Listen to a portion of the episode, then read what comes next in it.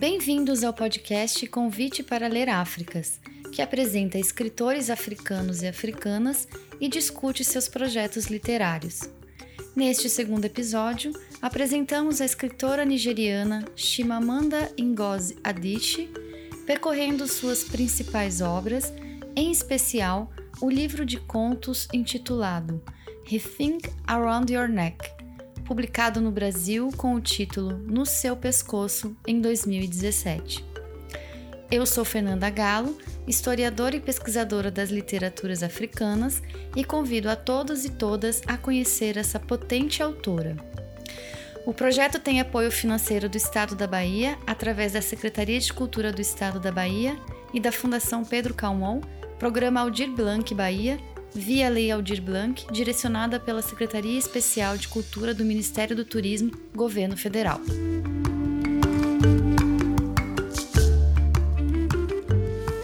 Chimamanda Ngozi Adichie nasceu em 15 de setembro de 1977 no estado de Enugu, na Nigéria, mas cresceu na cidade universitária de Nusuka, onde seu pai, James Adichie, foi professor de estatística e, mais tarde, vice-reitor adjunto da Universidade da Nigéria, e sua mãe, Grace Ifeoma, a primeira mulher a ocupar o cargo de registrar na mesma instituição. Uma curiosidade interessante é que, em Nusuka, a família Dish viveu na casa anteriormente ocupada pelo também escritor nigeriano Chinua Achebe, apontado como o primeiro romancista africano com seu belo Things Fall Apart ou O Mundo se Despedaça, publicado pela primeira vez em 1958, dois anos antes da independência da Nigéria, e que foi traduzido para mais de 40 idiomas. Crescendo em um ambiente universitário, Chimamanda, a quinta de seis irmãos, foi incentivada a ler e escrever e sempre teve como horizonte as memórias da Guerra do Biafra, que envolveu diretamente sua família. Com isso, em 1997, ela publicou uma coletânea de poemas chamado Decisions, e um ano depois escreveu uma peça teatral chamada For the Love of Biafra. Mas antes de mergulhar na carreira de escritora, Chimamanda cursou medicina por um ano e meio, período em que editou a revista Compass, deixando o curso após receber uma bolsa para estudar comunicação na Universidade de Drexel, na Filadélfia, Estados Unidos, mas logo se transferiu para a Western Connecticut State University, onde se formou em comunicação e ciências políticas. Em 2003, defendeu seu mestrado em escrita criativa pela Universidade John Hopkins em Baltimore e, em 2008, concluiu um mestrado em estudos africanos pela Universidade Yale, com a dissertação intitulada O Mito da Cultura, esboçando a história das mulheres Ibo na Nigéria pré-colonial e colonial. Foi no ambiente acadêmico que ela começou a escrever e publicou seu primeiro romance, Hibisco Roxo, lançado em 2003 com grande aclamação da crítica, o que lhe rendeu importantes prêmios, a exemplo do Commonwealth Writers Prize.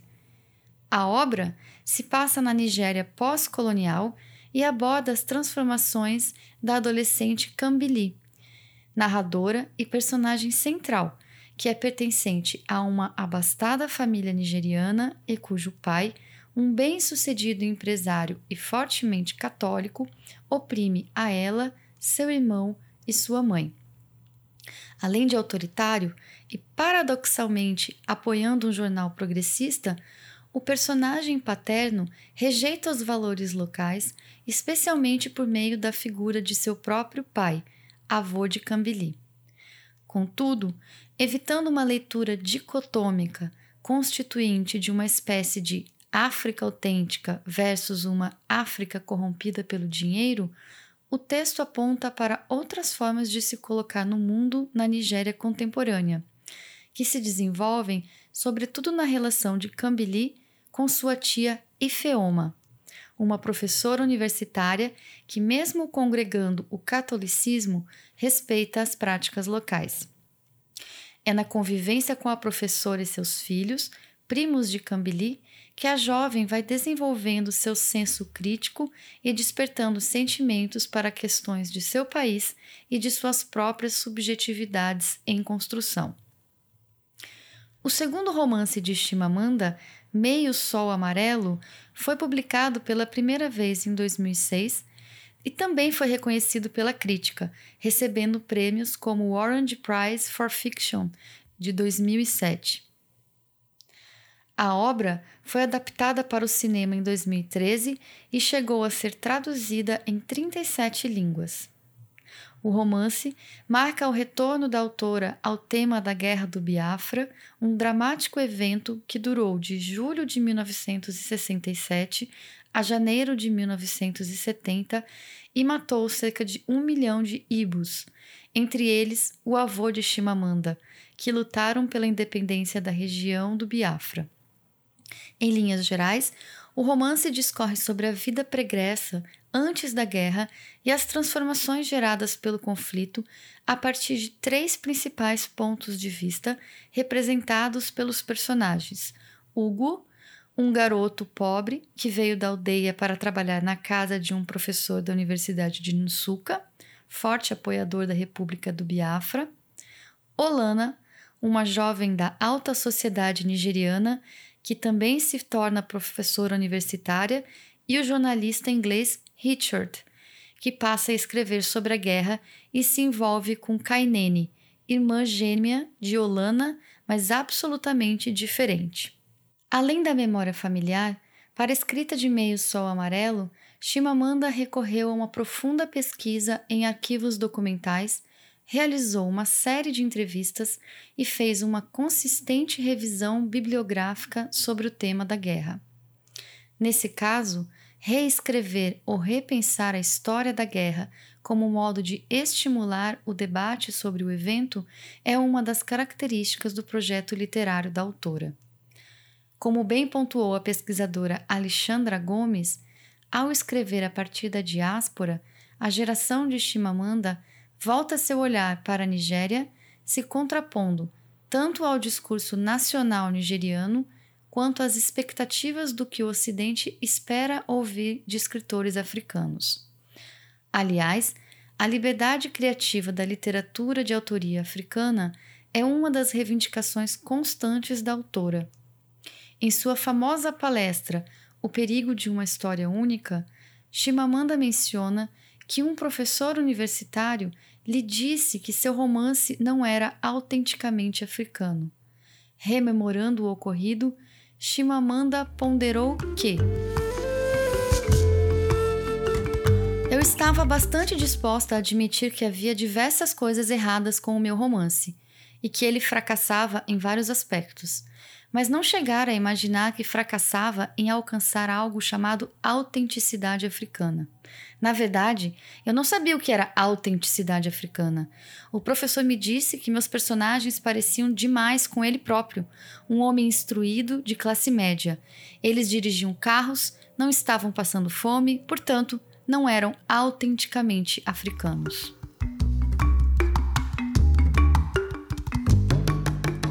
Mas e nós, brasileiros? Em que medida olhamos para o continente africano em busca de exotismo ou catastrofismo?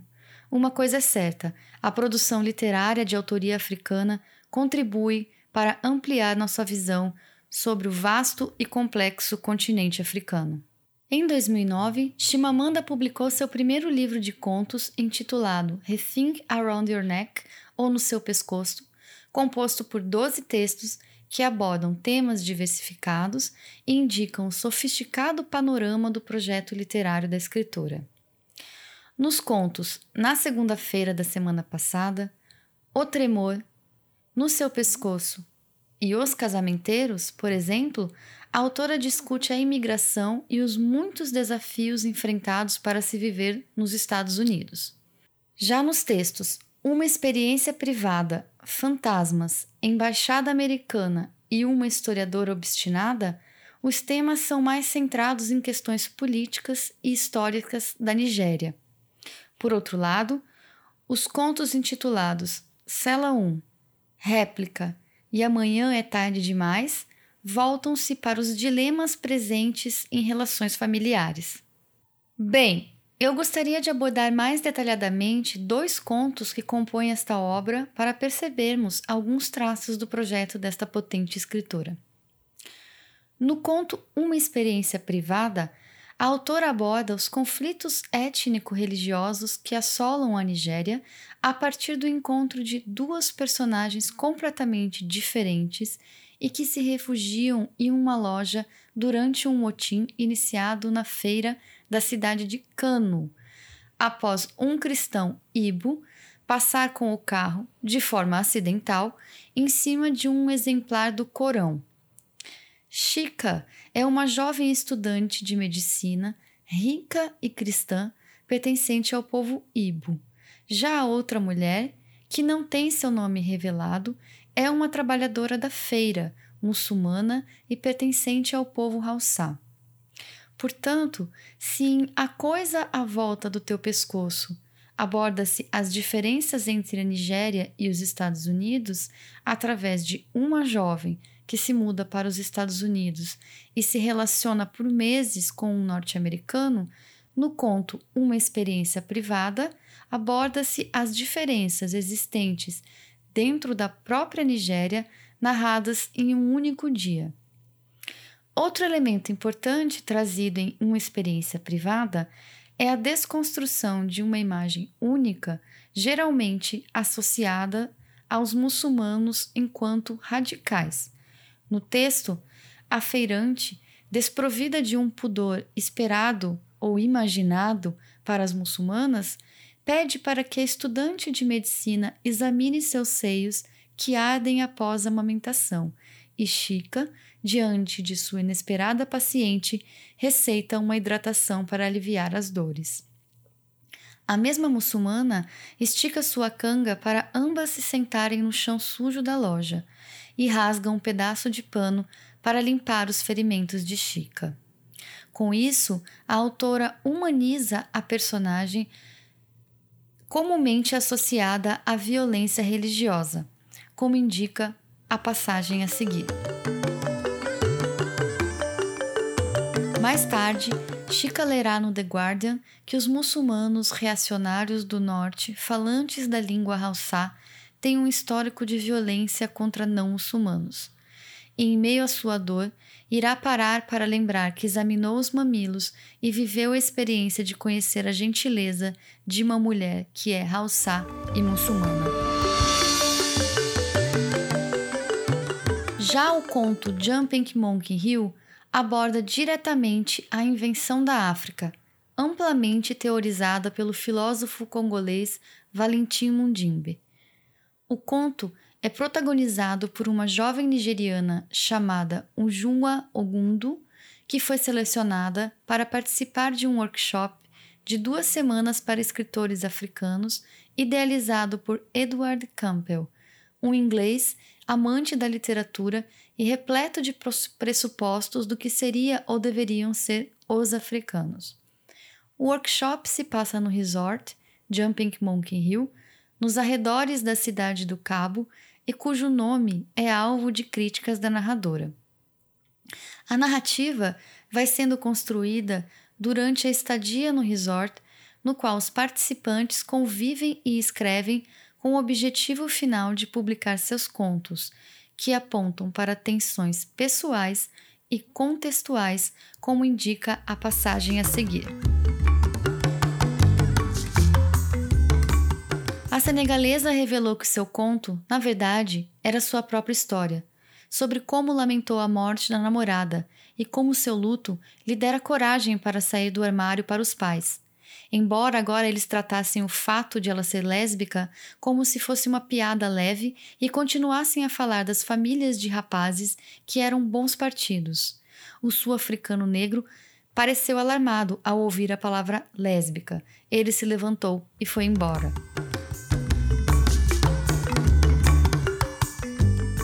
Já o conto escrito pela narradora Jua discorre sobre a difícil trajetória da personagem Shiona em busca de emprego, no qual são descritas diferentes situações de assédio sexual, como no episódio que ela se nega a ser acariciada por um promissor cliente para o banco, ou ainda no episódio que ela é recusada por ter se graduado no próprio país. Além da discussão dos contos, a convivência do grupo vai levantando outras questões, como o olhar reducionista sobre o tema da beleza, como na passagem protagonizada pela esposa do idealizador do workshop.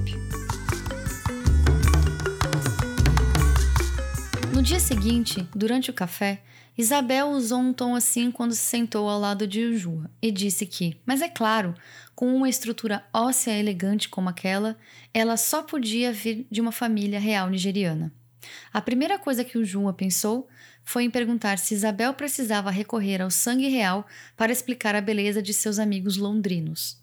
Ela não perguntou isso, mas disse, porque não resistiria, que era mesmo uma princesa, que vinha de uma linhagem muito antiga e que um de seus antepassados tinha capturado um mercador português no século XVII e mantido o homem bem alimentado e sempre com o corpo coberto de óleo numa jaula real.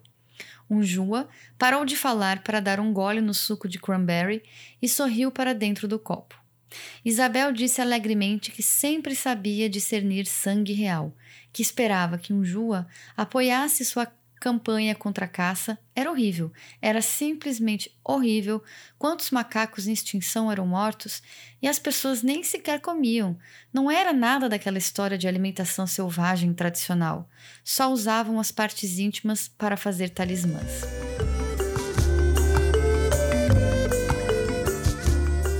O olhar reducionista também é representado pelo personagem Edward, ao criticar e rejeitar alguns textos dos jovens africanos, alegando a inautenticidade dos mesmos. Sobre o texto da senegalesa, ele alegou que histórias homossexuais daquele tipo não refletiam a África de fato. Já para o texto de Unjua, sem saber que se tratava das experiências reais da própria autora, ele desdenhou, dizendo que as mulheres dificilmente seriam vítimas de uma violência tão grosseira, já que na Nigéria haveria até mesmo uma mulher ministra. Por fim, seu terceiro romance, Americana, publicado em 2013, foi eleito um dos 10 melhores livros do ano pelo New York Times Book Review e venceu o National Book Critics Circle Award. A obra centra-se na história da personagem Ifemulu, uma jovem que migra aos Estados Unidos após concluir o colégio e deixar a ditadura nigeriana, e lá descobre, entre outras coisas, o racismo e a xenofobia. Para tratar de suas experiências como estrangeira, mulher e negra, a personagem escreve um blog sobre questões raciais que se torna bastante conhecido no país. Assim como a adolescente Cambili, de Hibisco Roxo, também a personagem Ifemelu desenvolve sua identidade e se coloca entre erros e acertos à procura de seu lugar no mundo, o que, aliás, a leva de volta à Nigéria e ao seu antigo amor – o que exige novas readaptações na terra de origem. A obra também está sendo adaptada para o cinema e teve seus direitos adquiridos pela atriz Lupita Nyong'o. Outras duas publicações de Chimamanda Adichie são palestras públicas transformadas em livros, como TED Global O Perigo da História Única, de 2009, e Sejamos Todas Feministas, de 2012, que atestam a importância da escritora para além de seus textos literários, e comprova o interesse do mercado editorial sobre a figura que ela representa, uma importante voz africana e feminista. Em 2017, ela também publicou Para Educar Crianças Feministas, um manifesto, que é composto por 15 sugestões dadas a uma de suas amigas que lhe pediu conselhos logo após ter parido uma menina. Pouco tempo depois, a própria Chimamanda deu à luz a uma menina. Para termos ideia do alcance dessa escritora, vale mencionar alguns trechos do seu manifesto que foram reproduzidos em um videoclipe da cantora norte-americana Beyoncé. We teach girls to shrink themselves, to make themselves smaller. We say to girls, you can have ambition, but not too much. You should aim to be successful, but not too successful, otherwise you will threaten the man. Because I am female, I'm expected to aspire to marriage. I'm expected to make my life choices, always keeping in mind that marriage is the most important. Now, marriage can be a source of joy and love and mutual support. But why do we teach girls to aspire to marriage and we don't teach boys the same? We raise girls to see each other as competitors, not for jobs or for accomplishments, which I think can be a good thing, but for the attention of men. We teach girls that they cannot be sexual beings in the way that boys are. Feminist, a person who believes in the social, political, and economic equality of the sexes. You wake up, post up, Além de escrever, Shimamanda também desenvolve um trabalho no seu país de origem que consiste na promoção de workshops anuais de escrita através da Farafina Trust, uma organização sem fins lucrativos criado por ela e seu editor nigeriano. Bem, Antes de terminarmos nosso segundo episódio, gostaria de mencionar que a Nigéria vem se destacando no mercado editorial literário brasileiro com publicações de autoria feminina, a exemplo da escritora Bushi Micheta, com as obras As Alegrias da Maternidade, Cidadã de Segunda Classe, No Fundo do Poço e Preço da Noiva, que discutem temas relacionados sobretudo à condição feminina. Abayomi Adebayo, em seu romance Fica Comigo, problematiza o papel das mulheres e a obrigação social por gerar filhos. Já Leslie Arima, de origem nigeriana, em seu livro de contos O que acontece quando um homem cai do céu, lança mão da ficção especulativa no conto homônimo ao título. Por sua vez, Akaweke Emezi, em Água Doce, aposta na ficcionalização de sua autobiografia e Sefiata aposta no contexto da, do pós-guerra do Biafra e na amizade de uma muçulmana e uma católica na obra Tudo de Bom Vai Acontecer. Além dessa produção nigeriana feminina, destacamos importantes escritores nigerianos publicados no Brasil, como Kamaralai, Chinua Achebe, anteriormente citado, ou ainda Wole Soyinka, primeiro africano a receber o Prêmio Nobel de Literatura em 1986 e que teve sua obra Aké, Memórias de Infância, publicada recentemente aqui no Brasil, somando-se à publicação de O Leão e a Joia, peça teatral de 2012. Ou seja, é possível descobrir a produção literária produzida por nigerianos a partir do Brasil e, com isso, aprofundar os desafios enfrentados e os diálogos propostos deste vasto e complexo país africano que é a Nigéria. Por fim, no que se refere à escritora Chimamanda Adichie, eu gostaria de lembrar que, até o momento, toda sua obra foi traduzida e publicada no Brasil. Então, é só começar a ler e se encantar. Um grande abraço e até nosso próximo episódio.